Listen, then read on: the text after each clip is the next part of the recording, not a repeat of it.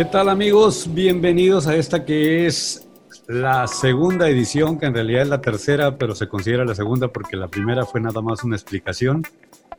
La segunda fue la primera que se hizo con un invitado donde ya agarramos un tema. Y esta es la tercera, que es la segunda ocasión que tenemos un invitado. Entonces, vamos a decir que es la segunda porque la primera viene siendo como la serie. El piloto, es el piloto. El piloto, exactamente. Entonces, amigos, bienvenidos a esto que es Radio Café. Espero que ya estén escuchando la radio o que estén escuchando la retransmisión, la grabación, la repetición, ya sea por el podcast a través de ebooks y otras plataformas que están por ahí, o que nos estén escuchando a través de YouTube o viendo a través de YouTube o que nos estén viendo por el Facebook Live, que es los miércoles a las 9 de la noche. Si es miércoles a las 9 de la noche, está escuchando la repetición de lo que se grabó el lunes, el pasado lunes, que es hoy. Qué desmadre traes con los números y con, y con los días. La idea es de que le damos la bienvenida a este capítulo número 2, en donde tenemos un café pendiente y ya estamos listos para saborearlo. El tema de hoy, por ahí hubo una pequeña confusión porque me empezaron a decir, oye, ¿cómo está eso de que la generación de cristal van a hablar de drogas, van a hablar de... de ¿Cómo está? O es una edad definitiva en la que ya, de, ya es así como muy y digo, bueno, este, las generaciones regularmente habían sido que la generación X, que la generación de los... Los baby boomers. Baby boomers, y que la generación de los millennials, y la generación Timbiriche. Uh. Entonces, ¿qué rollo con esta generación de cristal? Vamos, vamos a hablar de todos aquellos que hay que tratarlos como una copa de cristal, así muy finita, que si la tocas se quebra, y si no la tocas pero hace ruido, también se quebra. Hablando de. Entonces, vamos a hablar de varias cosas. Te doy la bienvenida. Tenemos un gran invitado, el señor Israel Padilla, desde Mexicali, Baja California. Yo estoy en Ensenada y esta es la entrada oficial de Radio Café Jazz. No se fijen tanto en el nombre, fíjense más en el contenido, vamos a pasarla bien. Prepárate tu café, prepárate tu copita de vino, prepárate tu vaso de whisky, botella de soda o lo que quieras tomar. La idea es, vamos a platicar. Bienvenidos y aquí comienza este podcast, esta versión de radio, este programa o como le quieras llamar. Pero empezamos. Y esto dice así. Cursos y talleres para el desarrollo humano presenta Estrategias de comportamiento y transformación personal a través de Radio Café Jazz. Con el firme propósito de compartir herramientas sencillas para el crecimiento personal a través de una plática amena y con un buen café. Bienvenidos a Radio Café Jazz. Eso, pues ya estamos aquí, mi estimado Israel Padilla es el invitado de hoy. ¿Qué tal? Bienvenido. Eres un cobarde. Eres un cobarde. Huiste de Mexicali. Oye, pues es que ya lo había oído. Ya había oído desde antes, fíjate. Bueno, sí, desde hace Estuve un tiempo viviendo en Zacatecas, viví en Guadalajara, un ratito nomás, como un mes nada más. Este, anduve de paseo por Monterrey, Oaxaca, ¿cómo se llama? Este, ah, ¿no en Querétaro también? ¿O en Zacatecas? No? En Zacatecas, es donde estuve viviendo ahí, sí, buen ratito. Ahí era mi base. Qué bárbaro. Anduve paseándome por todo México. Yo me iba a cambiar para Guadalajara, fíjate, ahorita aprovechando el chisme. Y fue cuando recibí la invitación de venirme a Ensenada. Entonces dije, bueno, pues Ensenada. Eh, en corto. Eh, sí, sí. Guadalajara, Ensenada es casi lo mismo, ¿no? Entonces vamos. Ah, pues, pero pues este, Ensenada tiene la playita ahí a 300 metros. Esa fue la diferencia. Me dijo, ¿sabes qué? Hay una oportunidad de trabajo, te vas al centro de la ciudad de Guadalajara o te vas a la orilla de la playa en Ensenada. Fue una decisión realmente muy difícil de considerar Pero pues playa gana siempre, ¿no? sí, pero al final, este, hiciste caso a los refranes y aquella frase célebre que dice, en el mar la vida es más sabrosa. Exacto. Pero fíjate que la vida... Dime. Ok, bueno, empezamos por el principio. ¿Quién es Israel Padilla? Pues yo, güey. Los que no te conocen. ¿Qué haces? ¿A qué te dedicas? Hago muchas cosas. Este, bailo tango, más chicle. No, eh, soy, soy egresado de la UABC, de la carrera de Ciencias de la Comunicación. Y, actualmente me, dedico a, dar clases en, en, la UABC y en una universidad privada. Este, y también, pues, eh, tengo la fortuna de, ser eh, realizador audiovisual, ¿no? Así como, como tú comprenderás también. Este, de hecho, para los que no saben, el Goofy fue uno de mis, de mis maestros en este rollo de la producción. Eh, y eh, pues tenemos ya varios años, tenemos ya que más de, pues desde el 2008, carnal, échale cuentas, de 2008 dando clases, que son 12 años ya, dando clases en diferentes universidades. Y a través de, ese paso por, por las universidades, pues me, me ha tocado ver de todo, ¿no? Este, me ha tocado estar en universidades donde el, debido a los, a los planes que, se manejan, había mucha gente adulta, o sea, estamos hablando de gente ya mayor que yo incluso. Y ahorita estoy dándole clases a estas nuevas generaciones que entrarían mucho en este rollo de la, de la generación cristal que vamos a, hablar, ¿no? No digo que todos, pero sí, sí se nota mucho este tipo de, de actitudes eh, hacia, hacia, el, hacia la, frustración, ¿no? O sea, esa poca tolerancia hacia la, hacia esos golpes que nos da de repente la vida, amigo mío. Sí, hombre, bueno, pues de eso vamos a hablar largo y tendido el día de hoy. Si usted es de las personas que se ofende por todo, de una vez vaya pagando esto, cámbiese de lugar, este, váyase a pasear, busque otro canal, no sé, dele next o algo así por el estilo, porque vamos a tirar con todo. Si usted es de los que les gusta opinar de todo, tiene neuronas en el cerebro y le gusta pensar y analizar y tener, digo, igual se vale defender el punto de vista, pero hay que tener criterio para muchas cosas. Y yo creo que, yo creo que hay que, hay que saber aceptar las, las dos partes de la moneda, ¿no? O sea, eh, ahorita estamos viviendo en una, en una era muy vertiginosa en cuanto al, a la, información y este rollo de las redes sociales hace que todo mundo tenga una opinión que se pueda exponer de forma masiva, ¿no? Entonces, eh, antes teníamos que aguantarnos a lo que aparecía en los medios de comunicación y pues muchas veces tú sabes que los medios de comunicación tienen cierta autocensura y siguen muchos alguna línea oficial y no pueden tocar ciertos temas. Y cuando llegan las redes sociales, pues lo que pasa es de que eh, ahora sí, lo que es Twitter, Facebook, eh, se han vuelto un semillero de, de, información eh, y, de opiniones, más que nada, ¿no? y te vas a encontrar mucho hater, te vas a encontrar este, mucho amlover, te vas a encontrar mucho chairo, te vas a encontrar de todo, de todo. Te vas a encontrar defensores de, la familia, te vas a encontrar gente de la, del LGBT, te vas a encontrar de todo, o sea, de todo, de todo te encuentras. Y todos tienen una opinión y tienen derecho a expresarla, o sea, por eso no hay ningún problema. Este, aquí el problema viene cuando se termina la tolerancia, esa tolerancia que ellos piden, ¿no? Pero ahí entraríamos en otro tema, ahí entraríamos en otro tema que también da para hablar largo y tendido, ¿no? Entonces, a lo que voy es de que usted tiene todo el derecho de pensar y opinar lo que le dé su regalada gana y nosotros también y tan amigos como siempre y no pasa nada. Eso es algo que muchas personas no comprenden, que así como ellos tienen derecho de expresarse, es cierto, pero yo también tengo mi derecho a expresarme y por eso estoy diciendo lo que estoy diciendo. Y si a ti te molesta, pues a lo mejor lo que tú dices también me molesta a mí y ahí nunca vamos a salir del, atoradero. Ahora, hay algo que sí es importante que, que aclaremos. Una cosa es lo que se conoce como la generación de cristal, o sea, una cosa es lo, los que se ofenden por todo y otra cosa son los haters. Esos, esos son haters, ¿no? O sea, ah, haters, ah, los, haters son los que hacer nada les embona, ¿no? O sea, como así vulgarmente se dice, ningún chile les embona.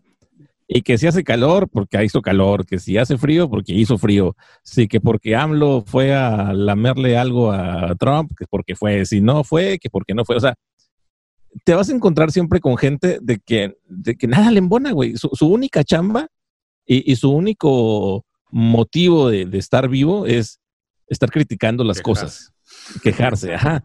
Y, obviamente, tras, la, tras el anonimato de, una pantalla, tras la protección de una pantalla y, y atrás de, a lo mejor hasta un seudónimo, una red social, pues a huevo, güey, todo el mundo echa. Ay, no supe si podía decir groserías aquí, no sé. Este, soy, un poco mal hablado. Este, todo el mundo puede tirar mentajas y decir lo que quieran, porque pues, ¿quién te va a hacer algo? O sea, ¿sí me explico? Eh, y, eso es lo que ha traído mucho las redes sociales. O sea, hace ratito te voy a decir algo eh, muy, muy fácil, ¿no? Yo ahorita estoy, eh, me gusta ver de repente ahí los, los resúmenes de La Voz México, ¿no?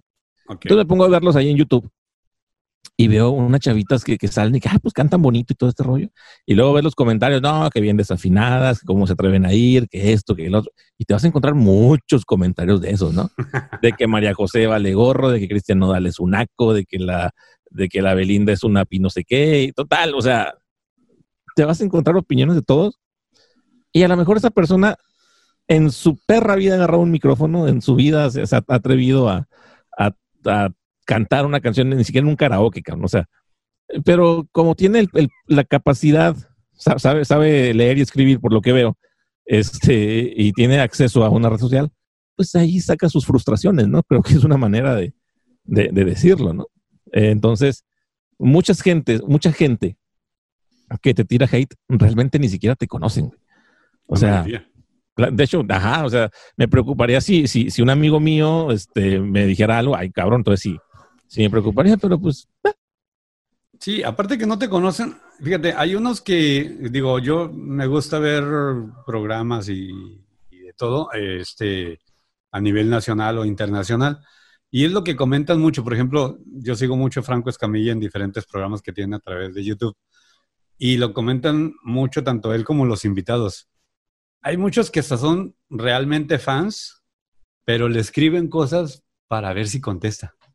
Ajá. Ah, le voy a tirar este ahí para que se enoje y entonces ya me conteste y ¿qué onda? Ah, entonces, Franco ha comentado mucho de que él sí le gusta responder los comentarios y les tira así de que, oye, pues tú qué estás y, y, le es como juego, ¿no? Para él. Es como un juego. Fíjate, yo, yo, ah, tengo una anécdota con, con, con, Franco Escamilla. Hace muchos años, bueno, yo tengo un podcast que se llama La Sacudida. Apúntele ahí, podcast de Sacudida. Simón. Este, y cuando yo tengo casi 10 eh, años haciendo este podcast, eh, entonces, eh, yo cuando, cuando recién empezamos el podcast, eh, al, tiempo, como a los dos, tres años, fue cuando salió Franco Escamilla, ¿no? más o menos en ese tiempo. Entonces yo le mandé un Twitter, porque lo mencionábamos en el programa y le mandábamos saludos y la chingada, ¿cuándo chingado nos iba a escuchar? Pues? o sea, nomás de curada. Entonces, un día le mandé un, le mandé un, tweet y le dije, ¿sabes qué? Mira, este, hacemos este podcast, la madre, y te mandamos saludos en tal minuto, ¿no? Y el vato me contestó. O sea, me contestó y me dijo, gracias, carnal, aquí estamos escuchando el podcast en cabina porque él, trabajaba en ese tiempo en la radio. Eh, tenía un programa de radio también. Y me contestó súper buena onda el vato. Entonces, tuve la oportunidad de conocerlo aquí cuando vino a Mexicali, también súper buena onda. Pero su personaje, Franco Escamilla, el personaje arriba del escenario, es, es, misógino, es, es, machista, pendejea a las mujeres, pendejea a los hombres. O sea, pero es, un personaje. Es, un personaje. Sin embargo, va a haber siempre gente que, se va a espantar. Oye, güey. No sabe cómo funciona. Polo Polo, imagínate, si Polo Polo ahorita estuviera en su apogeo de nuevo. no mames, o sea, me lo crucifican, güey.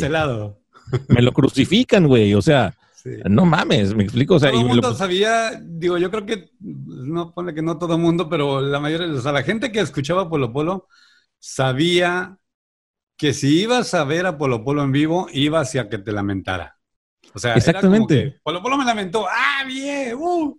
Ah, y, era motivo de orgullo, cabrón. Pero el vato donde tiraba a las mujeres era misógino, machista, era este acosador.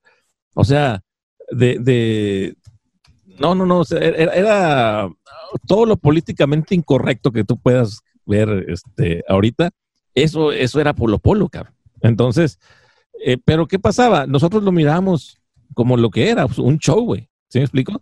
Y, muchas mujeres iban y, agarraban la curada y se reían y la y sabían que eso era, que era un show. Pero el señor abajo del escenario era completamente diferente. Era un señor muy serio, güey, hasta, hasta medio mamonzón. Muy, muy callado, ajá. Hasta medio mamonzón, parecía mamonzón. Pero era, era, era un este. Era, su chamba, era un, es un comediante. ¿sí? ¿sí? me explico? O sea, y su show se basaba en eso. Ahora bien, si, si nos venimos ya a la generación, esta, la generación cristal, que ya son los, los, chavos ahorita de, de a lo mejor de, de secundaria, de, de, prepa, algunos están en, universidad. Estamos hablando a esta generación que, que, presenta una muy baja tolerancia a la frustración, ¿sí? O sea, presenta una, una incapacidad para, para, soportar y para enfrentar este tipo de, situaciones que la vida tarde o temprano nos va a poner enfrente. ¿Ok? ¿Y a qué, a qué se puede deber esto? Bueno, pues hay, hay varias teorías, ¿no? Pero la, yo creo que la, la que tiene más lógica es debido a la, a la sobreprotección de los, de los padres, en donde se les exige mucho a los niños para prepararlos para un mundo académico, o sea, prepararlos académicamente para una, este, para un mercado laboral muy competido y se les exige mucho en ese ámbito. O sea, tienen que ser niños de, de, excelentes calificaciones, de excelente desempeño académico, pero se les olvida este, preparar la, la, otra parte, que es la parte emocional, güey. Sí, sí. Entonces tenemos, tenemos, de repente tenemos eh, niños con altos niveles académicos, o sea, que saben mucho, se saben la tabla del 7 sin contar con los dedos, güey, que esa madre ya marca. Este, pero tenemos también niños o jóvenes con altos niveles de, de depresión y de ansiedad. O sea, sí, bastante. ¿Alguna vez te habías planteado algo así? Envía tus comentarios y síguenos escuchando todos los lunes de 9 a 10 pm. Los mejores comentarios serán leídos al aire. Radio Café Jazz. Estábamos hablando de, más o menos explicando qué era esta generación cristal que se llama, ¿no? Entonces, este, estamos, habíamos dicho que eran estos adolescentes jóvenes eh, eh, que, tienen esa baja tolerancia a la, a la frustración. Ah. Sí, este, que tienen poca tolerancia a estos golpes de la vida, ¿no? Y que viene suscitada generalmente desde su niñez, cuando sus padres los hacen que se enfoquen tanto en el rollo académico y los sobreprotegen mucho, o sea, los meten como con una burbujita de cristal para que no les pase nada.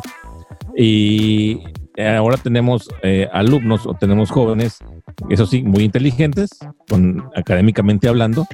Con, muchas, con mucho conocimiento, pero eso de inteligentes. No, o sea, bueno, sí, con mucho conocimiento académicamente hablando, por eso decía. Pero, pero sin inteligencia emocional. Es que me ofende tu comentario, ¿eh? Porque. ah, pero este, tú sí sabes leer. Ay, Dios mío. Ok, perdón, síguele. ¿Ya ves? Generación cristal. O sea. es que fíjate que eso iba, estamos hablando de, una cierta edad. Y resulta de que ahorita ya, o sea, como que a muchos les gustó eso de que, ay, él se siente ofendido, ay, yo me siento ofendido porque él se sintió ofendido. Y el otro se sintió ofendido porque ya miró que dos se sintieron ofendidos. Dijeron, yo también me quiero sentir ofendido porque no me van a dejar fuera. Sí, es como subirse al tren del mame, ¿no? O sea, es... Sí. Está de moda también eso. Entonces, a, lo que, a lo que iba hace ratito, era justamente eso. O sea, los padres sobreprotegen tanto a, los hijos que, les no, no, no los crean en, un mundo real. O sea, no, no hay, no hay límites, no hay chanclazo, no hay este. No, no los enseñan a enfrentarse a las situaciones adversas que les va a presentar en algún momento la vida. Y eso hace que ahora tengamos muchos, muchos eh, jóvenes que yo te, lo juro que yo en las aulas que tengo, por lo menos tres, cuatro al psicólogo, güey. O sea, en mis tiempos, cuando se iba al psicólogo? O sea, mi abuela sacaba el cinto y decía, aquí está tu psicólogo, cabrón. ¿Sí me explico? O sea, era así de que no, no, había, no, no había ese tipo de conocimientos. Entonces yo hacía una analogía con el azúcar. Los conocimientos se habían, lo que pasa es que no había esa necesidad inventada, ¿eh? por cierto. Eh, es lo que eh, viene esa analogía con el azúcar, güey. Ah, ok, échale. De, de, niños todos comimos azúcar, ¿sí? Y mucha gente comía azúcar, güey. Durante muchísimos años comimos azúcar. Hasta que de repente estudios demostraron, o salieron estudios que decían que el azúcar es mala, que es adictiva, que genera enfermedades crónico-degenerativas como la diabetes, este, que genera obesidad y que es mala para los niños. Entonces, ¿qué pasó? La, la industria comienza a sacar una alternativa para evitar que se coma azúcar. Y sacan los endulcorantes, ¿no? La, la Esplenda, la, ¿cómo se llamaba? La Canderel en aquel tiempo, bueno, si te acuerdas. Ah, sí, sí. Sacan estos, sustitutos de azúcar. Y mucha gente los empieza a, tomar porque dicen, ok, ahora ya no voy a tomar azúcar, ¿sí? Porque es mala, pero tengo este sustituto. Y al, al tiempo de los años, tómala, güey. Es cáncer, es, es este cancerígeno, ¿no? O sea. Peor que el azúcar, ¿no? Ajá, peor que el azúcar, cabrón. Entonces dices, chingale. ¿Qué hago ahora? Pues la, em, em, sigue, buscando la industria y dice, ah, ok, ahí te va otro producto que se llama eh, stevia, esvetia, no sé cómo se llama esa madre. que esta no es cancerígena, es, mejor que la otra. Pues ahí está todo el mundo comprando esa madre. Entonces pasa lo mismo con, los niños, güey, con la parte de las emociones. Crecimos este, con ese tipo de tratos de, de, chanclazo, de cintarazo, de regaños, de, castigos corporales, o sea, físicos. Este, crecimos con bullying en la escuela, ¿sí? O sea, yo creo que todos fuimos niños bulleados. Antes era que te daban carrilla. déjate de la escuela, era en la escuela, en la casa, en, el barrio, en la tienda. O sea. Entonces, eh, aprendíamos a, afrontar ese tipo de situaciones y se te iba haciendo como que una. Ojo, yo no digo que esté bien, güey, que, que, que se haga bullying, pero por lo menos en, aprendimos a enfrentarlo y a, hacer una costrita, una conchita que ah, ya me dicen lo que sé, me vale madre.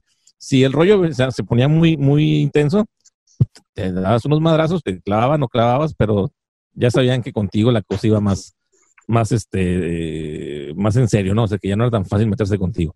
Pero entonces, se descubrió que el azúcar era mala, se saca un suplemento, todo el mundo lo empieza a conseguir, a consumir, se descubre que el suplemento es peor que el azúcar, se busca otro complemento.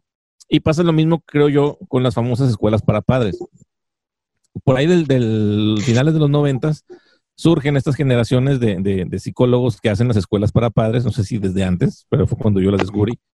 Entonces, en donde se les empieza a indicar a los padres de familia o a los futuros padres de familia que estos nuevos métodos de crianza, ¿no? Que al niño no se le debe decir que no, que al niño se le deben de poner menos límites, que al niño se le deben de establecer los límites de manera diferente, que buscarles una motivación. ¿Y qué es lo que sucede? Que ahorita al paso de los años nos estamos dando cuenta que ese método de crianza, pues sí, un niño que nació a lo mejor lleno de demasiado amor, pero que le chingó otra parte, ¿sí me explico? Que es la, parte emocional. Entonces, e, está tan sobreprotegido el niño, ¿sí? Está acostumbrado a tener lo que, lo que quiere, que cuando no lo puede obtener, se, se, se frustra, güey. Y como siempre fue también, como siempre estuvo en esa burbuja de cristal, no sabe qué hacer ante esa situación porque nunca las vivió porque nunca las vivió. Entonces, hay un, hay un video de, de un, este, se llama Simon Sinek, no sé si sea psicólogo, psiquiatra, doctor, que sea, se llama Simon Sinek. Y él hace una, sí, Simón, hace una, una, un análisis de las características de estos niños. Dice, son, son niños que crecieron pensando que eran especiales porque sus papás se los dijeron, porque eso se les recomendó que, que les dijeran, Crecieron pensando que podían tener todo sin esforzarse. Crecieron pensando que, que iban a, o sea, en una generación, crecieron en una generación donde se ganaban medallas los tres primeros lugares y todos los demás por participar. Entonces, eso demeritaba, sí, fíjate, la, la, qué, gacho que tú eches un chorro de ganas en una competencia, por ejemplo, en donde le echas un chingo de ganas, te ganas tu primer lugar, tienes tu medalla, pero también todos los demás van a tener medalla, güey. Entonces, ¿qué, dice? El que, el que se esforzó un chorro, pues obviamente se va a agüitar y va a decir, pues ¿para qué me esfuerzo? Si de todos modos no vale madre mi triunfo, o sea, me están demeritando el triunfo. Y la bola de talegas que no hicieron nada, dicen, pues ¿para qué hago? Si de todos modos me van a dar medalla por participación. ¿Me explico? Sí, y a eso agrégale que hay diferentes maneras de aprender, ¿no? Entonces, si igual tú llegaste en tercer lugar, pero tu esfuerzo para llegar en ese tercer lugar fue tres veces superior, al que llegó posiblemente al primer lugar porque se les hacía todo como muy sencillo, muy fácil, era muy su ambiente, y el otro era un ambiente bien diferente, entonces se esforzaba mucho más por alcanzar ese tercer lugar, y el otro que llegó en primer lugar es como que sencillito, ¿sabes? ¿Qué va a decir? Lo del típico este nerd que le llamabas en aquel tiempo. O el vato bien deportista, ¿no? Así. O el vato bien deportista. O sea, oye, a mí me pones a competir con cualquier deportista, lo que sea, y voy a perder en el, ambiente que me pongas. Voy a perder. ¿Por qué? Porque pues físicamente no estoy en un ambiente, digamos, Ajá, un estado óptimo de competencia. Entonces, para yo ganarle a alguien, en el deporte que sea, me tengo que esforzar tres, cuatro veces más que alguien que se le da y no necesita dedicarse a eso, que lleva un entrenamiento pesado. Simplemente personas que físicamente tienen el estado óptimo para realizar una actividad como correr, como brincar, como lo que sea, luchar. O sea, tú te fijas en las luchas, de repente hay uno que se mueve, brinca, corre, salta, da vueltas, marometas, y el otro nomás está parado, te tira un solo trancazo y ahí vas al suelo con todo. Y eso es a lo que me refiero. Hay personas que se tienen que esforzar de manera extrema para hacer algo y hay personas que no requieren ningún esfuerzo en diferentes áreas, ¿no? Esto, esto se conoce como los nueve niveles de aprendizaje, pero bueno, el sistema no lo conoce. Sí. sistema educativo. Este, ya estás Arturito, ¿eh? Pero, el, pero este, aquí a lo, a lo, que vamos es de que si tú llegabas en, en segundo lugar, en tercer lugar, eh, te enfrentabas, quieras o no, a una derrota. O sea, no llegaste en primero. Sí. Y, ya te enfrentabas desde, desde niño. y el mismo sistema te bulleaba, ¿no? Porque era eh, el número uno, todo. y ya dos y tres, ah, tú, tú eres. Y más, al segundo regularmente nunca se le menciona. Dicen por ahí que el, segundo, que el segundo lugar es el primer perdedor. Sí.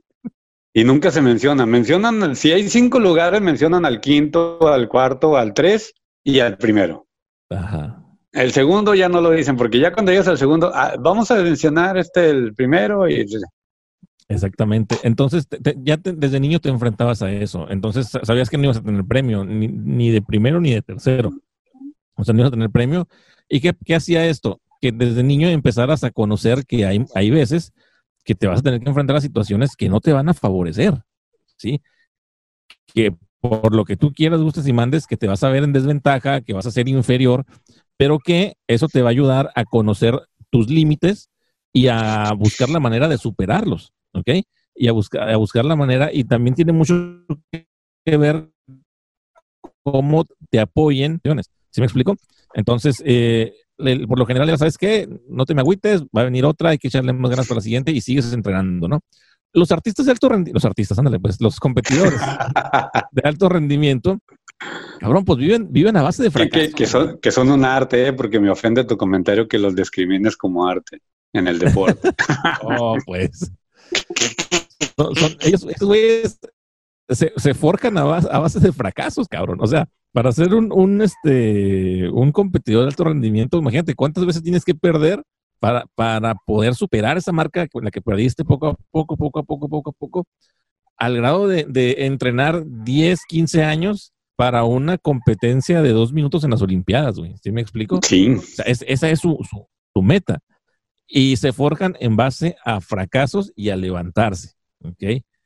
Pero hay una parte de la generación que no está lista para eso, que no, que no saben cómo lidiar con esas situaciones. Y aquí lo peligroso es de que no solamente tenemos niños con altos niveles de, depresión y de frustración, ¿sí?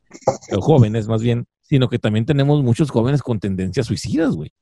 ¿Sí me explico? O sea, e, eso, eso ya es, es la parte más peligrosa. O sea, al final nos dimos cuenta que comer azúcar realmente no es tan malo como la solución que se nos ofreció.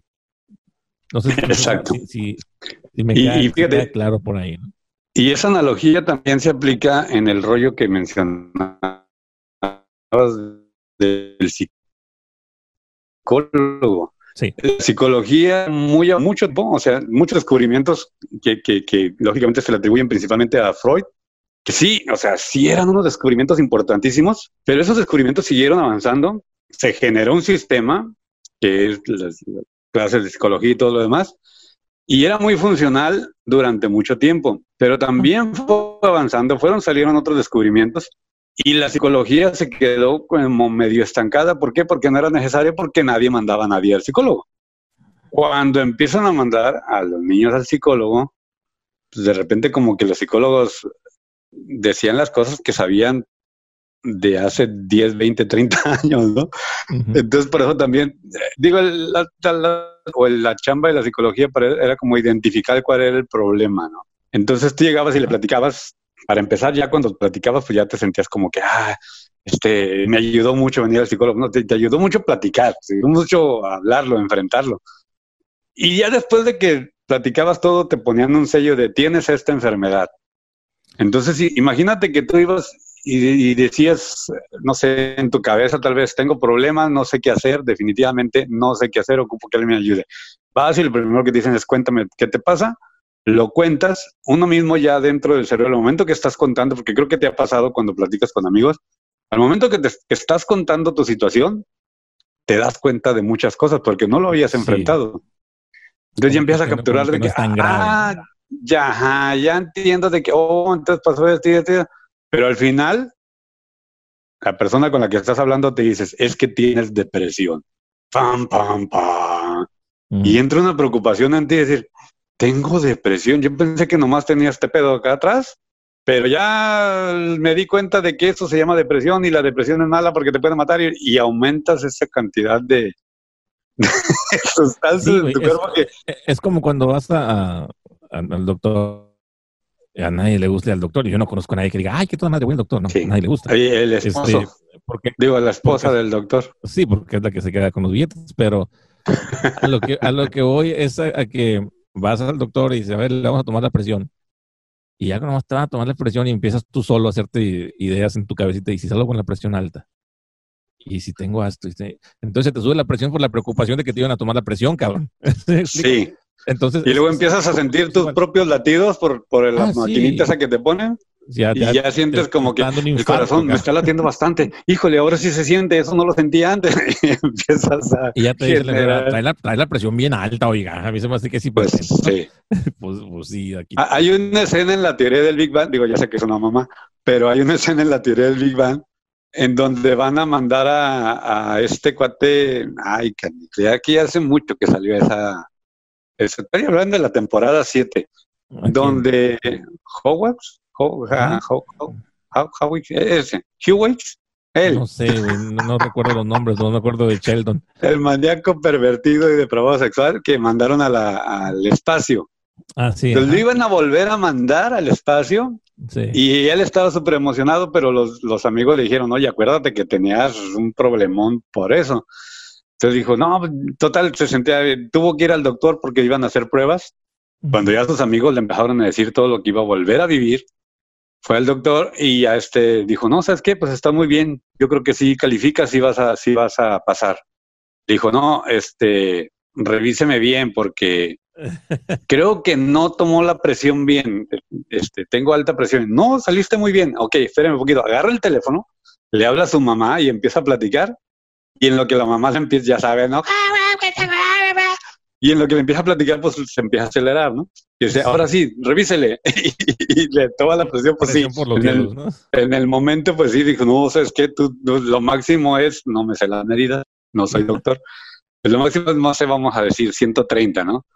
Te llegó a 210. Ay, no, no. Ajá, no sé cuánto, pero total, le pusieron como que se duplicó. Sí. Se dobló la cantidad de... Total que pues ya no. Y eso pasaba, ¿no? O sea, te alterabas con lo mismo, lo que pasaba en, o sea, no, no le hablabas a alguien, pero lo mismo que pasaba en tu cabeza, que te empezabas a preocupar, y si tengo esto, y todas las cosas que ya te imaginabas en el transcurso de lo que pensabas que ibas a tener que ir con el médico, ya las multiplicaste, ¿no? De tanto estarle dando vueltas y vueltas y vueltas al grado que ya llegas todo estresado. Sí, te digo. Y te revisan la presión, sales con la presión alta y te dicen, trae la presión alta, y pues más te estresas. Pues sí, más te sube. Visita nuestra página de Facebook y sé parte de la comunidad de opinión de Radio Café Jazz. Los mejores comentarios serán leídos al aire. Ok, nos quedamos en... Pues en que los niños tienen que aprender a perder. O sea, tienen que perder, tienen que vivir una derrota, tienen que reprobar un examen, tienen que mandarlos a las tortillas, cabrón, se les tiene que perder el cambio.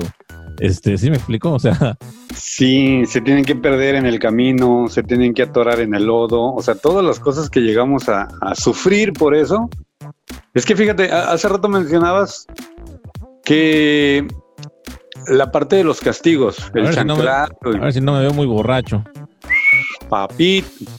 No, yo todo, el tiempo lo aclaro, ¿eh? ¿eh? Puede ser un café, digo, a mí me gusta el café, puedes tener tu taza de café, tu copa de vino, tu vaso de whisky o botella, o de tequila, o de té, o de agua, o de refresco, lo que quieras.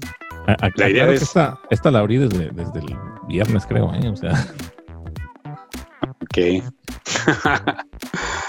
Ahora sí que oh, como, como nena del Hong Kong le estoy chiquiteando. Oye, bueno, sigamos. Ay, cara. Sí, ah, entonces te comentaba. Sí hay una situación en la que hay que considerar que sí hay que sufrir, que sí hay, que batallarle, así como lo hacemos antes.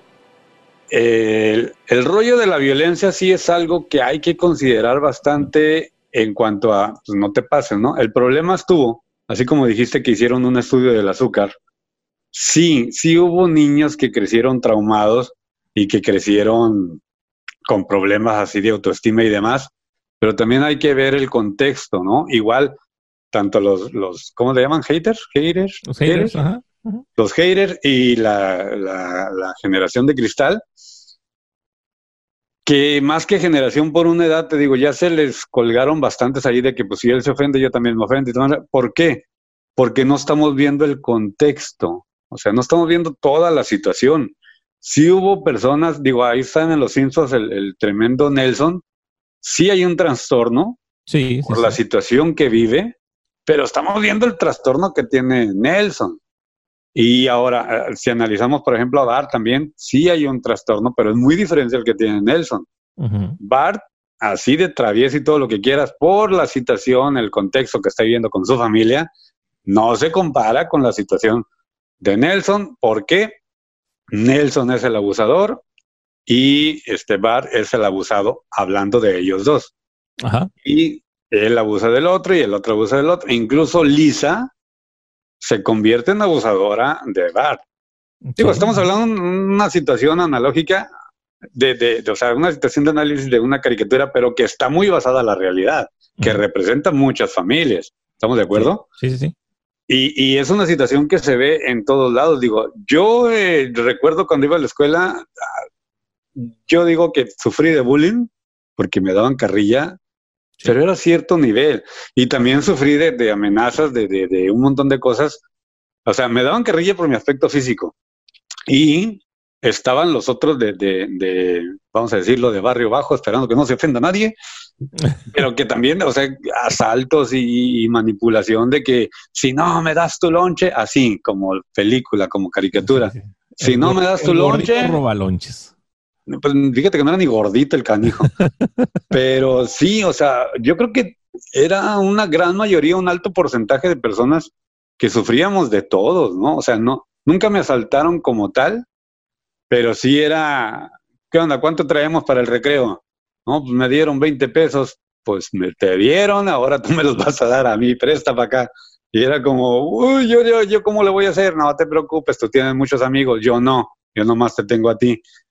Y yo lo llegué a ver así como que, pues, a lo mejor estúpidamente pudieras pensar, pero yo lo llegué a ver como que, bueno, pues por lo menos ya tiene para comer, ¿no? Sí, es cierto, yo puedo conseguir en cualquier otro lado. Ya me iba aguitadillo por ahí en una esquina, pero de alguna manera salíamos. Yo sé que llegando a casa iba a tener que comer y nunca la hice de pedo con mi mamá. Yo creo que nunca supieron, pero sí yo la viví bastante difícil desde mi punto de vista, desde mi estilo de vida, desde mi modelo del mundo. ¿sí? Pero sí hubo otros que la vivieron peor y yo creo que esos que no tenían un apoyo, que no tenían un respaldo, o sea, que, que aparte de que te llovían trancazos en la escuela, te llovían trancados en la casa, te llovían trancados con los hermanos, con los vecinos, con los todos, sí llegó un momento en que decías, óyeme, pues de entonces, ¿de dónde me apoyo? yo por lo menos tenía ciertos apoyos. Sí tenía amigos que me apoyaban. Incluso en la misma escuela llegué a tener amigos que me defendían. Y eso era como que, wow, este me defendió. O sea, sí le importó a alguien. No le importaba, ¿no? Simplemente era otro. Era otro, bully, más, era otro bully que, que, ajá, nomás dijo, no te metas con él, métete conmigo. Yo traigo ganas de echar trompos y pero este güey no sabe, pues yo le entro. O sea, era, era la ley de la selva, ¿no? O sea, el más grande se comía al más chico. Sí, exacto. Y es parte del, de lo como que dices, digo, como lo dices, es algo que nos vamos a enfrentar en la vida real, porque eso lo sigues viviendo en el trabajo, eso lo sigues viviendo en la ciudad, eso lo sigues viviendo, o sea, en todo momento, toda la vida lo vas a seguir viviendo. Y es creo, yo por eso creo que muchos se le agregaron a esta generación de cristal, que pertenecían a los baby boomers, pertenecían a la generación Timbir y a los otros, y ahora ya se convirtieron en generación de cristal, porque ya todo les molesta, todo les, yo creo que ya perdimos todos los seguidores que teníamos ahorita porque a alguien le, le pareció ofensivo lo que estábamos comentando y a lo mejor ya hasta se me colgaron aquí el internet y por eso nos tumbaron varias veces, ¿no? No, mira, este, los extremos siempre son malos, ¿no? O sea, en, todos los aspectos. Eh, digo, e, e, esos casos de, de, estos niños, estos, estos, jóvenes que viven violencia extrema, pues eso sí es, es, un caso muy negativo y que debería tener una atención especial. Eh, también el extremo, como el extremo del niño que es sumamente sobreprotegido y que los papás luchan todas sus batallas, eh, pues también es malo. O sea, lo que yo voy es buscar un equilibrio. Exacto. déjelo, déjelo que vaya un día las tortillas, que se vaya a pie, este, que se trepe un pinche camión, güey. O sea, el otro día me tocó ir, ir a hacer un video para, un grupo musical y me llevé a un alumno de, como asistente. Y andábamos ahí en la, en la, pues en la Progar, güey, una de las colonias más populares y céntricas aquí en Mexicali. Y me dice el morro, profe, ¿dónde andamos? Y yo, pues, ¿cómo que dónde andamos, güey? Pues en la prueba. Es que no conozco, nunca he andado por aquí. Yo, o sea que si te bajo ahorita del carro no sabes para dónde darle, cabrón. No me... ¿Por qué? Porque su mamá lo lleva y lo trae a todos lados, güey. Sí. Así me explico. O sea, creo que ni manejar sabe. Entonces, es un alumno ya de universidad, es un alumno ya, ya este, tiene peleas en la coliseo, ¿no? O sea, entonces, este, e, esa, esa sobreprotección, sí, esa sobreprotección, creo que más que ayudarle, me lo está afectando. Sí, perjudique. Perjudique. Entonces, a esos, a esos extremos, es a lo que yo me refiero que debemos evitar.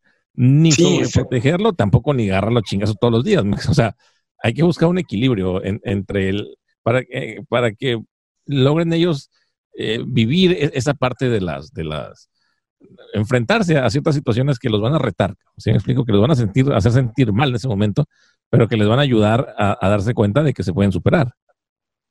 Sí, exacto. O sea, como hacer que funcione la ardilla, ¿no? ¿No, Padilla? hacer que funcione la ardilla de decir, ok, tengo este problema, ¿cómo lo soluciono?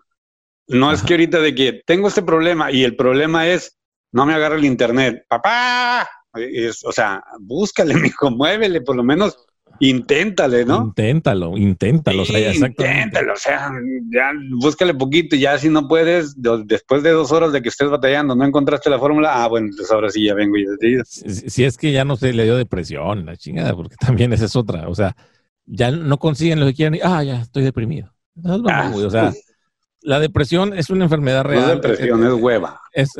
la depresión es una enfermedad real que tiene ciertos síntomas y cierta ¿cómo se dice? Como que evolución. Pues no, es, de que estás así un día y, ay, soy deprimido, ¿no? y, y es medible. Es medible precisamente por, por los, uh, los efectos que tiene. Efectos, ajá. Sí. o sea, entonces no, no, es de que, ay, es que estoy deprimido. No estás deprimido, estás de huevón, cabrón. ¿Sí me explico? Aprende a diferenciar. ¿sí? estás haciendo berrinche porque no tienes lo que quieres. Eh, otra situación, antes de que, perdón que te interrumpa. No, dale, dale. Es de que ahorita con las benditas redes sociales, a través del teléfono, todos somos, todos somos muy valientes y, y, sí, muy eficientes a través del teléfono, pero cuando tienes una persona enfrente, ya no tenemos, bueno, yo creo que todavía la tengo, esa capacidad de socializar, güey. Se está perdiendo también. La capacidad de socializar frente a frente, no, no por una pantalla. ¿Sí me explico? Eh, me estaba diciendo el otro día mi, mi primo, que es, es ingeniero, trabaja en una maquiladora, y le tocó recibir un currículum excelente, güey. O sea, si este vato no, ha llegado a Marte porque me refiero al planeta Marte. ¿no? Porque no te conoce. ya sé, que así por ahí. no, ha llegado a Saturno, pues. ok. porque no ha querido, ¿no? Así. Y le hablaron para la entrevista y dice, el vato no pudo decir una sola palabra de entrevista. Temblando, nervioso, no sabía qué hacer. Se tuvo que ir. ¿Por qué? Porque ahora también viene ese, ese otro efecto, güey, de estar a través de la pantalla estamos perdiendo la capacidad de socializar, de entablar una conversación uno a uno con otra persona, ¿sí? Y cuando la tienes, tienes el teléfono a un lado, ¿sí? Entonces, ¿hace cuánto que no platicas con alguien? Agarras el chingado teléfono, lo apagas, lo pones allá a un lado, ¿sí? Vamos a platicar. Tú y yo. Ya está, ya está causa temor a apagar teléfono. Es que si pasa algo, es que si, es que si, es que, espérate, relájate, pues ahorita, si pasa algo, de todos modos te vas a enterar y va a ser la misma de aquí a una hora que lo que pase en cinco minutos. Sí. Otra cosa, ahorita cuántas, o sea, primero te mandan un mensaje, te puedo llamar, güey, pues háblame, cabrón. Pues llámame. o sea, llámame más, qué bueno. Este. No, o sea, sí, pero me refiero a, de una vez, pues no me pidas permiso, pues ya márcame. Antes, ¿qué hacíamos? Antes, antes tenías que hablarle, por ejemplo, cuando andabas de Jainillo, ¿no? Tenías que hablar a la casa que te contestara el papá, cabrón. que te contestara el, papá, la mamá o algo y, ya tener un speech de ver qué vas a decir, que por supuesto se te olvidaba cuando te contestaba.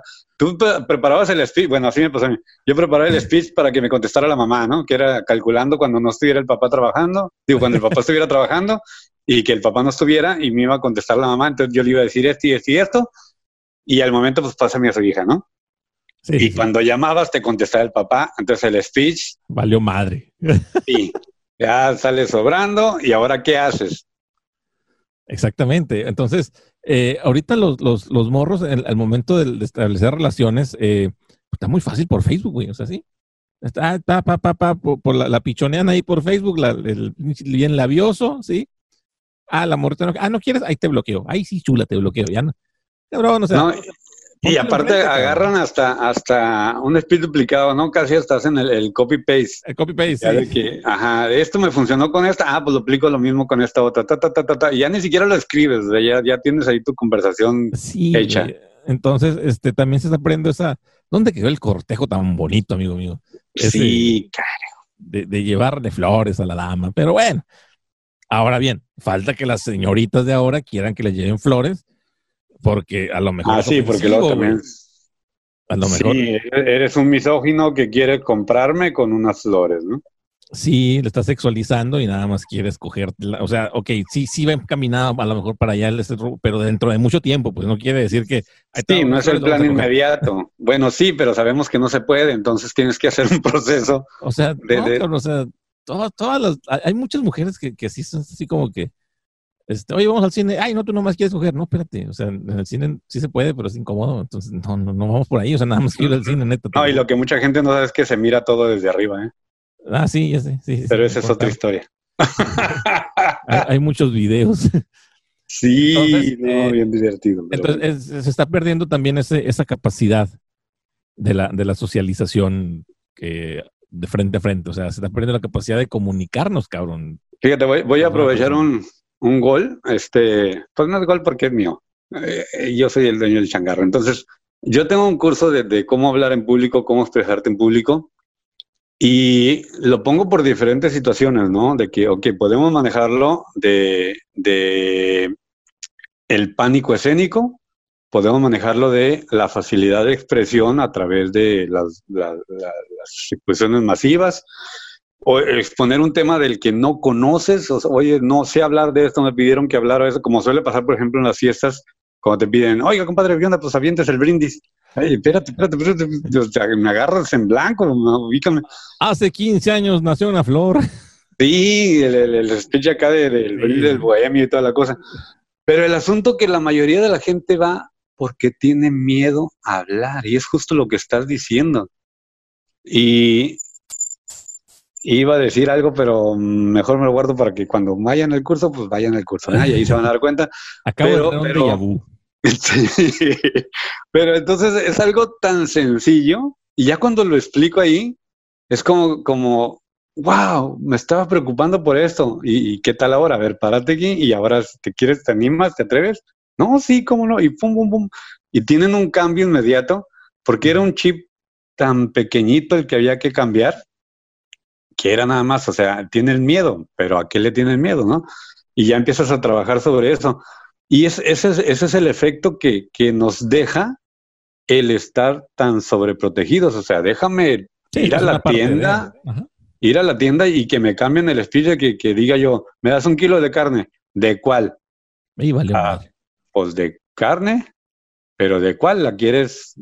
Y luego te empiezan a decir un montón de nombres de la vaca que, que tú como hijo de, de, pequeño de la familia dices tú, pues, ah, yo pensé que la vaca no va a ser una vaca, no, pues es que hay lomo con diez millo, ahí está, no te dicen carne para asar, te dicen el nombre del corte, ¿no? Pulpa bola y la Ándale, una cosa así. Entonces, ¿sabe? Paleta, ¿no? Pues sí, se me antoja una paleta, pero no, a ver, ¿es de hielo o es de...? Y empiezas así con todo ese tipo de rollos que, que te ponen a pensar. Y el hecho que te pongan a pensar es donde ya, ok, ¿cuáles opciones tengo? A, B y C.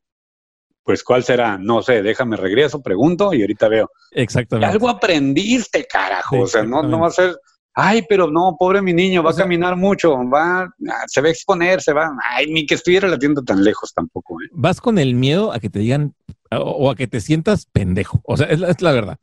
Sí. porque vas a llegar, me da un kilo de carne, ¿de cuál? Valió no, y, más en eso cuando llegas y me das un kilo de de porque venías pensando en otras tonterías, en otras babosadas que se te fue el rollo, ¿no? y, venías pensando en, qué le vas a escribir. el último, ¿me das un kilo de flores? No, flores no era, era un kilo de, ay carajo, ya. Y ahí sí es el hacer el ridículo, porque el carnicero en buena onda, por ponerte en un ambiente más cómodo, se empieza a reír de ti. ¿Qué pasó, joven? ¿Se le olvidó? Usted en la carnicería no sabe qué, se acuerda, no, no se acuerda qué iba a pedir. Y este como que, y te bloqueas peor, ¿no? Peor que es. Que Exactamente. Entonces, pero enfrentarte a ese tipo de situaciones te enseña a que todo tiene, a que hay una solución, o sea, sabes que exacto. fui a la carnicería, no me acordé, ya hice el pinche ridículo, ya lo viví, ya sentí, ya sé lo que se siente. Madre, me regreso a la casa a preguntar otra vez, me van a regañar, te van a, muy probablemente me digan como eres pendejo con acento en la P. Este, Sí. Es esto, o ya me lo dan apuntadito, y otra vez voy. Pero ya y en un descuido hasta te dan un chanclazo, ¿no? Y ese chanclazo te va a recordar de que no se me debe de olvidar porque no quiero otro chanclazo. Digo, pues hay que revisar la, medida, ¿no? La pero ya aprendí, ya aprendí que me puedo enfrentar a ese tipo de situaciones, ya sé lo que se siente. Y, no me van a quedar ganas de revolver. Exactamente, y ya sé qué tengo que hacer para evitarlo, güey. Exacto, ese es el punto. ¿Qué tengo que hacer para evitarlo? porque esa es la parte que tengo que aprender. Y eso nos pasa, te digo, a todas las edades, ¿no?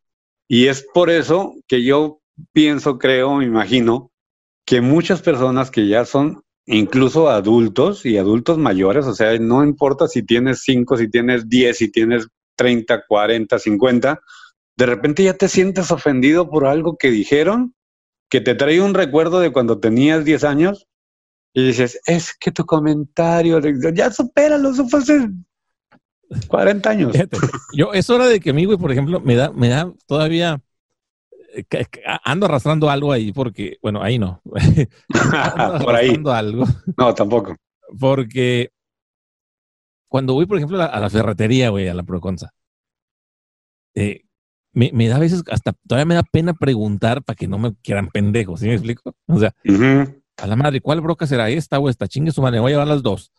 Entonces, aunque ahora eso también es de, de, muy de, hombres, ¿eh? Sí, exactamente. Porque a las mujeres no les da pena. No. Porque las mujeres hasta cierto punto están justificadas porque son mujeres. Que yo sé que podría ser algo muy sexista. Yo pensé que iba a decir, ah, no, perdón, ok, bueno, sí. Podría ser algo muy sexista, pero se supone que los hombres tienen que saber de, esas cosas, cabrón. ¿Sí me explico? De construcción, de carros y la chingada. Porque ellos son los que los usan. Y digo ellos porque, pues bueno, también, sí, sí, también yo los uso. sí, pues es que... De repente llegas a la, a, la, a la, ferretería, que no es como la Home Depot o la Proconce, te puedes llegar y buscar y agarrar las cosas, sino que tienes que pedir, güey. Entonces me, da, un tubo de, de, de, cobre. ¿De qué medida? Pues no, te dicen, oiga, me da un tubo de cobre. ¿De media? No, de cobre. No, de, no, de cobre, güey. La, la media tiene muchos agujeritos. Sí, o sea, de media, de, de tres octavos, de un cuarto. Y puta madre. No, va a ser para dos no, cuartos. No, no, no es de un cuarto, es del baño. O sea, es del baño. Ándale. entonces, este, ahí o lo agarras ya con sentido del humor, o sea, o, o pones tu cara de pendejo y dices, no sé. Entonces te voy a dar un consejo. Lleva siempre la pieza que vayas a cambiar, güey. No hay falla. Y más fácil. Me da una de estas, por favor. Así. Y se acabó, se acabó el problema, cabrón. Pero Rel- Relativamente, porque de repente pasa el tiempo y sí tienes que llevar esa costumbre de, de- digo, tienes- debes tener esa costumbre de llevar la pieza, porque hasta la fecha yo no me he aprendido esas medidas ni, ni parte ni nada, porque yo soy de los que lleva la pieza. Pero ahí entra otro punto, no tienes que saberlo todo. El que tiene que saber es el de la ferretería. Él sí es el especialista y mira la pieza y dice, ah, ok, es una de tres octavos de quién sabe qué, del cople de la... la- Yo creo que sí. Ah, sí. Y, esa- pa- y parece que te lee la mente, ¿no? De que, ah, estás haciendo una tubería en tal parte y así, Sí. así la quieres para esto. Y tú te quedas, wow, es mago, es adivino, ¿cómo le hizo? Oye, Pero él es el pero- experto, ¿no? Pero ¿qué pasa cuando el de la ferretería no sabe? Eh, Te voy a decir lo que pasó. Ah, no, ese es más divertido. Estaba, estaba ayudándole a poner unas puertas aquí a, a una vecina. Entonces de repente ya fue a la Proconsa y le mandó un mensaje. Si estás en la Proconsa, tráete una lima redonda. No estamos hablando de una camiseta redonda, Ah, yo pensé que fue a la frutería. ni estamos hablando de- del cítrico. Perdón. Entonces, Pero, ¿cómo se llama? ¿Lima redonda o cola de rata? Porque parece una cola de rata así, tiesa. ok. Eh, no las conocen. Y yo, ¿cómo que no las conocen? O sea, no mames, ¿cómo no las van a conocer? Una lima, o sea, ¿saben lo que es una lima? Y pues una que es redonda, cabrón. O sea, le tuve que mandar una foto y ya la morra se le enseñó a, a la persona que la estaba atendiendo y ya supo dónde estaba. A Sí, ese grado, güey. y, y el vato asustado porque él pensaba que era una cola de rata real, ¿no? ¿Ratas dónde? Dijo, ay, la sección de Sí. reunión está por allá. Oh, que la chica. porque sí parece cola de rata. sí, sí, parecen cola de ratas, la verdad. Oye, este amigo, pues eh, yo creo que en, en resumen, Sí. en resumen, este, te lo voy a resumir. Ah, caray. Ah, no. sabemos sabemos eh, que existe esta generación llamada generación cristal, que no es lo mismo. E- Esta generación cristal son estas personas que tienen poca tolerancia a la frustración y, y tienen tendencia muchas veces hasta el suicidio. güey. Sí. La generación de, de- de- de ofendidos es, es otro rollo. Esa generación de la que se me ofende por todo, que muchas veces por subirse al tren del mame, este, que, eh, que, por ejemplo, otro día estaba leyendo eh, las, las declaraciones de la escritora de, de la que hizo este, Harry Potter, eh, que había hecho unas declaraciones que pues ella no estaba de acuerdo con, con el movimiento LGBT, o sea, que no, creo que no apoyaba a los trans o algo así, al- algo así, ya ves cómo está todo, todo medio volteado. Este, y, y luego empezaron a salir un chorro de, de, de- de tweets, otra vez vamos, a través de la De la red. de la De- de- red, a través de esta Tirar la protección. pedrada y esconder la mano, ¿no? Ajá, o sea, en donde sabes que la pues, a lo mejor ni te van a leer la, la escritura ni le va a llegar el mensaje, ¿no? Este, que ya iban a dejar de comprar sus libros, que un vato que tenía un tatuaje así en todo el brazo de las reliquias de la muerte, que dónde se lo podía quitar, porque no se sentía, una vergüenza. Que... Déjame decirte que el escribir cosas en las redes no es apoyar a ningún movimiento No. si quieres apoyar un movimiento, vamos a suponer que tú quieres apoyar a, la- a las, a las personas que quieren cambiar su, su género. Ok, consígueles información real, consígueles doctores, consígueles citas con, con especialistas, con lo que se necesite, psicólogos, doctores, cirujanos. Eso es apoyar, cabrón. Sí. A, a- ve, acompáñalo, llévalo, infórmate junto con él. Eso es apoyar. El, el decir que, que ay, güey, ya no voy a seguir a esta, la voy a bloquear porque no sigue ahí, chirrin, chin, chin, con llave. No mames, güey, eso no es apoyar, cabrón. O sea, el, el realmente apoyar es, va mucho más allá, es tomar acciones. Tomar acción de algo, hacer algo, algo. por. El, el escribirlo a través de una red es subirte al tren del mame. Es, subirte al tren del mame este, y como que, que, que, eh, querer quedar bien, güey. Es como lo que está pasando ahorita con la industria cinematográfica, que ahora en todas las películas, en todos los programas de televisión, en todas las series, tiene que haber uh, lesbianas, tiene que haber homosexuales, tiene que haber negros, tiene que haber chinos, tiene que... Chaparros, gordos, flacos. No hay pedo, o sea, no hay pedo, está bien, que, que, que, que hayan, se, se, vale. Pero a mí se me hace muy mala onda que las industrias cinematográficas lo estén haciendo como una moda, como que para caer bien, para quedar bien, y no porque realmente apoyen ese tipo de movimientos. Para poder vender, ¿no? para poder vender, una estrategia de mercadeo. De mercadeo, exactamente. Yo, yo, yo así lo veo. A mí se me hace eso, eso mucho más culero, si me explico? O sea, están como que jugando Sí, es como que ahorita todo el mundo está sentido, hay que meterle aquí por este lado para quedar bien con ellos y entonces nos los ganamos y ya vendemos. Ajá, exactamente, por ahí va este rollo, ¿no? Entonces, eh, ahora bien, lo que es preocupante es que la fuerza de la red social sea tanta, güey, o sea, ¿sabes qué? Ah, es que dijiste que esto, me agüite, pues ni pedo, pues es tu pedo, no es mi pedo, o sea. Y, ahí entra otra parte, ¿no? Tienes, eh, ok, quieres poder, tú tienes el poder de salirte de esta conversación, como de cambiarle, de apagar, de, salirte de esa página y meterte a otra. Digo, estamos en internet, no es la única opción que hay. ¿Para qué te quedas ahí? ¿No te gustó? Cámbiale. Así es, y, te digo, digo es, ya ese rollo de, la gente que, se, que de los jarritos de, de, la que ¿no? Que, con todo se me rajan. Este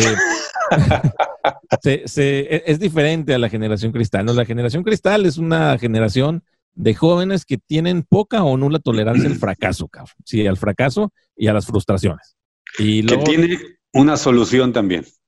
Sí, claro que tiene una solución. Y hay que tomarla de raíz y hay que apoyarlos porque sí es un problema, como dices tú, llega al borde del suicidio. Sí, y puede llegar al suicidio, güey. Y eso está bastante complicado. Eso está muy complicado. Ahora bien, repito, los extremos también no son buenos. O sea, ni sobreproteger al chamaco, ni tampoco tratarlo con la punta del pie, porque entonces sí se viene otro problema donde sí se genera otra violencia. Que a lo mejor, y regresamos a, que a lo mejor no la puedo, me, siento tan violentado en mi casa y sé que ahí soy vulnerable y sé que no puedo hacer nada, pero a lo mejor sí puedo agarrar una pinche pistola e ir a la escuela a tirar balazos. ¿Sí me explico? Entonces viene ahí otro problema que también se genera por un extremo. Entonces, lo, lo ideal es buscar un equilibrio, güey. ¿Sí me explico? Sí, exactamente. Y, eso yo lo considero como falta de educación y no hablo de escuela. No, no, no, de, de, en la casa, o sea. Sí, eso, eso ya corresponde más a, a los padres, que a su vez necesitan una situación también ahí de educación entre ellos, porque hay una competencia grandísimo, digo, grandísima, entre padres, o sea, entre papá, mamá de que a ver, parece que a ver quién se friega uno más al otro y quién se friega más a los hijos, porque muchas veces agarran a los hijos de defensa. sí, no, es que ahí empieza todo este rollo de la, de la generación, porque como lo estás sobreprotegiendo, sabes que ahí le duele y entonces, aunque ya tengo algo contra ti, me agarro de ahí. Sí, y los hijos son los que salen. Y es el primer consejo de las abogadas, y digo abogadas mujeres, porque es el primer consejo que le dan a, a las mujeres cuando se van a divorciar, chingatelo con los hijos porque saben que ahí es donde, donde duele. Pues digo, los que tienen hijos, yo no tengo, y como dijo un teofilito, ni tendré. Pero, pero, este, ahí es otro, otro extremo, o sea, no chingues, güey, o sea, los hijos, ay, sí, son lo más amado en la vida, pero ahorita va a ser mi escudo, va a ser mi, es un rehén, cabrón, ¿sí me explico? Sí, de hecho. Se convierte en un rehén para que el otro, la otra persona te dé lo que estás buscando. Entonces, fíjate qué, qué situación. Sí. Amigo mío, nos quedan muy pocos minutos de transmisión. Así es, ya hemos llegado ahora sí al punto final. Este, una disculpa a los que nos estuvieron escuchando por el streaming en vivo, que se estuvo cayendo varias veces, lo van a poder ver el próximo miércoles en repetición, ya sin errores, sin cortes, sin fallas. Y los que lo estén escuchando por el podcast ya lo escucharon sin errores, sin cortes y sin fallas. Y ahí va a quedar también en, el, en la página de Facebook grabado para que lo puedan escuchar y repetir todas las veces que quieran. Y bueno, él es eh, Israel Padilla, que es... A ver este, cuántos haters nos llevan, nos ganamos. Ya sea, un montonal vas a ver, van a llover aquí. Pero fíjate que me gustó cómo cerraste de que, de que ciertamente sí es una generación que hay que tenerle, hay que ponerle mucha atención en todo el ambiente, padres, hermanos, sí. principalmente papás, ¿no? Creo yo. Y eh, ofrecerle ayuda, ofrecerle atención a esos que, que ya le tienen miedo a los papás o que ya se sienten asfixiados por los papás, eh, simplemente puedes enviar un mensaje aquí también a través de las redes, sabes que yo tengo este conflicto y necesito mínimo que alguien me escuche, pues va, te escuchamos. o te conectamos con la persona especializada en el ambiente, ¿no? Tampoco no, no queremos este como que piensen de que ay lo hacemos no no no no para nada no, no podemos ejercer sin, sin, sin este sin cédula. Exactamente. Si lo que buscas es orientación te podemos orientar o te conectamos con las personas adecuadas. Este si como papá también ocupas de que sabes que me interesó creo que sí estoy cayendo en eso cómo le hago a ver guíame yo no entiendo nada de eso y ya déjense de cosas de, que no voy a ir con el psicólogo porque no estoy loco. No, no es estar loco para ir con el psicólogo. No, es, ir a platicar, güey. O sea, cuando tú platicas, tú solo te vas dando cuenta, te van cayendo eh, muchos veintes. En muchas ocasiones ni siquiera ocupas llegar al psicólogo ciertamente para eso. Simplemente como es platicarlo, o sea, escúchame y no y, y esos a los que escuchan no des consejos si no has vivido esa situación. Si no la has vivido, no sabes cómo, cómo está la situación, no sabes lo que está. Muchas veces decimos, ah, yo te entiendo, sé muy bien lo que tú sientes. No, no lo entiendes. Si no lo has vivido, no, lo conoces. exactamente. si ya lo viviste y saliste de ahí, entonces posiblemente su consejo te sirva. Sé claro y decir, a mí me sirvió esto, tal vez te pueda ayudar. Sí, porque tampoco conocemos el contexto de la otra persona, o sea, exacto. Al principio, ¿no? Este, pero sí, eh, digo, em, muchas veces, eh, por ejemplo, si, si, si estás, si tienes alguna bronca, si algún adolescente, tienes que buscar a alguien con quien platicar. Si a lo mejor no lo quieres platicar con tus papás porque te da pena, eh, pues busca a, una tía, a un tío, a un amigo, cabrón, que nada más te escuche, no, no que te dé consejos, o sea, que te escuche nada más. Que te escuche. en la misma platicada, tú solito te vas a, dar las respuestas que andas, que, estás buscando. Si de plano ya sientes que no funcionó, entonces pues sabes que sí se, necesitará acudir a ayuda profesional, a gente que ya conozca técnicas ya más, este, pues valga la redundancia, profesionales, ¿no? Para, para que pueda salir del agujero. Eh, pero una vez Chumel Torres, que ha sido tan criticado últimamente, este, dijo, dijo una frase que se me hizo muy curada que dice, quien necesita un psicólogo es porque no tiene amigos, cabrón. Sí, eso es muy cierto. Entonces digo, a lo mejor no te impide llegar al psicólogo, pero a lo mejor sí te hace llegar con muchas menos broncas que, Sí, ahí es avisando el, ahí avisando el golpe. Y hablando ya de, personajes, influencer y demás, les recomiendo mucho cuando tengan oportunidad, vayan a ver el show de, de Payaso, de Franco Escamilla, también, ¿ya lo viste? Sí. Sí, está genial. Este, te vas a reír, te vas a divertir mucho y vas a aprender. Y bueno, hasta allí nuestro consejo del día de hoy. Israel Padilla, editor, productor, profesor de medios, estando pero. Y de completos también. y, de, y este y tiene su podcast, amigo. Nuevamente, coméntalo para que te sigan escuchando. Podcast, podcast La Sacudida. Podcast La Sacudida lo puede encontrar ahí en, en iVox o iVox, no sé cómo se diga, este, en Spotify, en iTunes. Y a partir del de, último que grabamos, ya también empezamos a subir a YouTube. Este, ahora estamos tocando temas medio, medio oscuros, ¿no? Estamos hablando de la Wicca, de exorcismos. Eh, el siguiente que viene, fíjate que es justamente de trastornos mentales. El del hablamos, pero hablamos, ¿mande? El del exorcismo estuvo muy bueno. Yo estaba bien cagado, estaba bien soy bien eh, el próximo es de, trastornos mentales, pero lo enfocamos eh, básicamente a la personalidad múltiple. Entonces vamos a analizar algunos casos de personalidad múltiple. Hubo unos casos de hasta 100, 100 personalidades diferentes. O sea, imagínate 100 personalidades diferentes y con una no la aguantas, cabrón. Mi gente la conocían, no mames. O sea, tienes como, tienes como muchas personalidades y así, y etcétera. Pero ¿sabes qué es lo padre de esto? Que había personas que hablaban diferentes idiomas, ciertas personalidades, o había personas que con ciertas personalidades presentaban enfermedades, güey como diabetes, etcétera, ajá, cuando eran. Cuando estaban en esa personalidad. Sí, güey, esto está bien loco, para que veas el poder de la mente. Ya dijo Calimán. Aquel que domina la mente, lo domina todo. Fíjate que yo también tengo personalidad múltiple, tengo en mí un chilango, un español, un ñero y yo. Eso, es cuando te juntabas con el Lugo Víctor. Saludos a mi gordito querido, a Lugo Gordito. Ah, cómo no. No, pero Lugo ya es chilango live. Yo creo que ya soy más chilango yo que él. Habla como, la ves, güey. ¿Cómo sea? 8 de la mañana con 34 minutos. El tiempo para pasar a garitas es de. A mí Simone. Saludos. Saludos, Huguito. Hugo Víctor Ramírez de los. Hugo Víctor Ramírez de los 40 Mexicali. Así es. Amigo, Por cierto, ah, bueno, ya nada más para dar el, golazo. La próxima semana tenemos Activa tu Armonía, hablando de los que necesitan ayuda. Me, eh, me va a estar acompañando Delia Ávila. Y después tendremos a Carolina Irales, que también es eh, locutora en los 40 en Senada. Para todas aquellas mujeres que, que, que, que quieren, que, que sienten que pueden, ella viene a darnos unos ejemplos de, de una mujer empoderada, una mujer que hace lo que quiere. Cinco. Toda la Cuatro. Nos vemos. muchas gracias. Buenas noches. Hasta luego. muchas gracias, Israel. Nos vemos. Gracias a Mariana también por la voz que van a escuchar a continuación.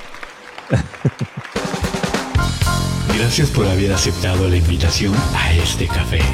Espero que de todo lo que compartimos aquí te lleves algo útil para tu vida. Si es así, te espero el próximo lunes, a partir de las 9 de la noche, a través de la radio en línea. Radio Café Jazz, con Heriberto Reynoso. Tenemos un café pendiente.